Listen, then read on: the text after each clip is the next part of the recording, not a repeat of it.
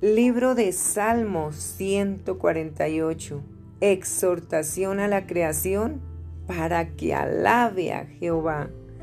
Alabad a Jehová desde los cielos, alabadle en las alturas, alabadle vosotros todos sus ángeles, alabadle vosotros todos sus ejércitos, alabadle sol y luna, alabadle vosotras todas lucientes estrellas Alabadle cielos de los cielos y las aguas que están sobre los cielos.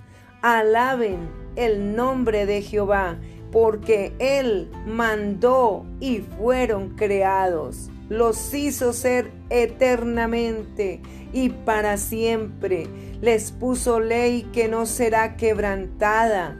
Alabad a Jehová desde la tierra los monstruos marinos y todos los abismos, el fuego y el granizo, la nieve y el vapor, el viento de tempestad que ejecuta su palabra, los montes y todos los collados, el árbol de fruto y todos los cedros, la bestia y todo animal, reptiles y volátiles, los reyes de la tierra y todos los pueblos, los príncipes y todos los jueces de la tierra, los jóvenes y también las doncellas, los ancianos y los niños, alaben el nombre de Jehová, porque solo su nombre es enaltecido, su gloria es sobre tierra y cielos.